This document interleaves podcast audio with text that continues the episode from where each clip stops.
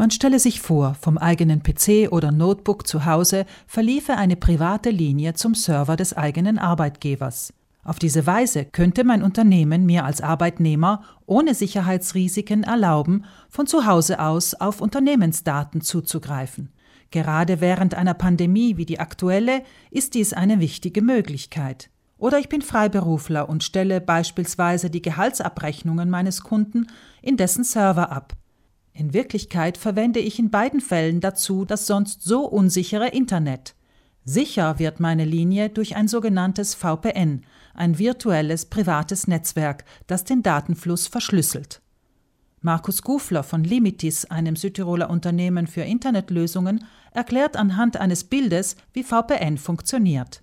Das ist so wie ein Rohr, wie ein Tunnel, das man sich aufbaut und egal was da auf dem Weg eigentlich dann wirklich passiert, meine Daten gehen in dieses Rohr auf meiner Seite rein und kommen auf der anderen Seite wieder unverschlüsselt heraus.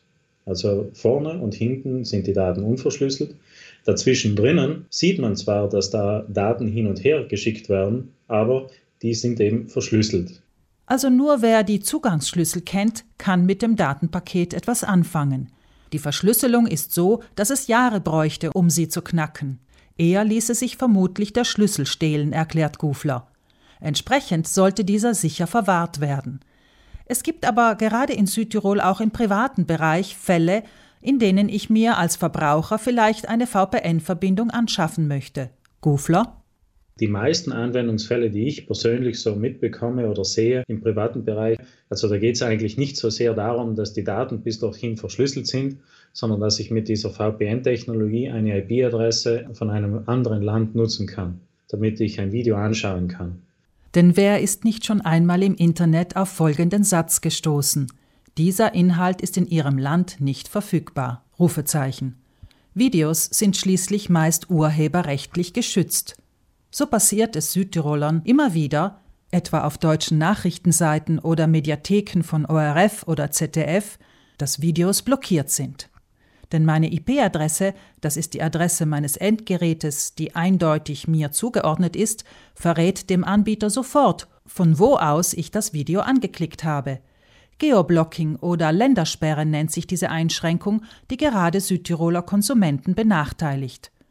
Um diese zu umgehen, kann ich um ein paar Euro im Monat eine VPN-Software abonnieren, was als legal gilt. Gufler? Ich kann mich also per VPN bei einem Anbieter einwählen, der mir eine deutsche IP-Adresse zur Verfügung stellt. Das heißt, mein Tunnel endet irgendwo in Deutschland und ich sitze dann, das V im VPN ist ja virtual, ich sitze dann virtuell in Deutschland und werde dieses Video anschauen können. Es gibt auch kostenlose VPNs für deutsche oder österreichische IP-Adressen. Doch sie zielen darauf ab, dass man sich bald nicht mehr mit der kostenlosen Version zufrieden gibt. Sie nützen also höchstens als Testlauf. Für die Verbindung meines Homeoffice mit meinem Arbeitgeber gibt es hingegen OpenVPN, eine erprobte kostenlose Open-Source-Lösung, deren Installation allerdings in die Hände eines Fachmanns gehört. Gufler?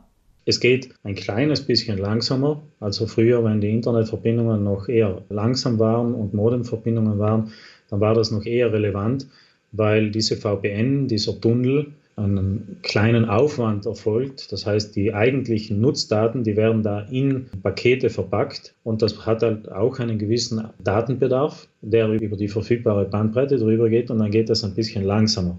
Das heißt, auch jetzt, wenn ich eine Videokonferenz mache oder einen Film anschaue, dann wird das über VPN ein bisschen langsamer gehen.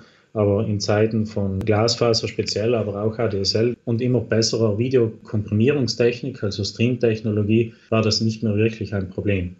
VPN-Anwendungen ermöglichen zudem eine weitgehend anonyme Recherche im Internet, da nur dem Anbieter bekannt ist, wer tatsächlich hinter der virtuellen IP-Adresse in Deutschland oder Österreich steckt. Kostenpflichtige Streaming-Angebote wie Netflix, Amazon Prime oder Sky können hingegen seit 2018 in der gesamten EU ohne Geoblocking angesehen werden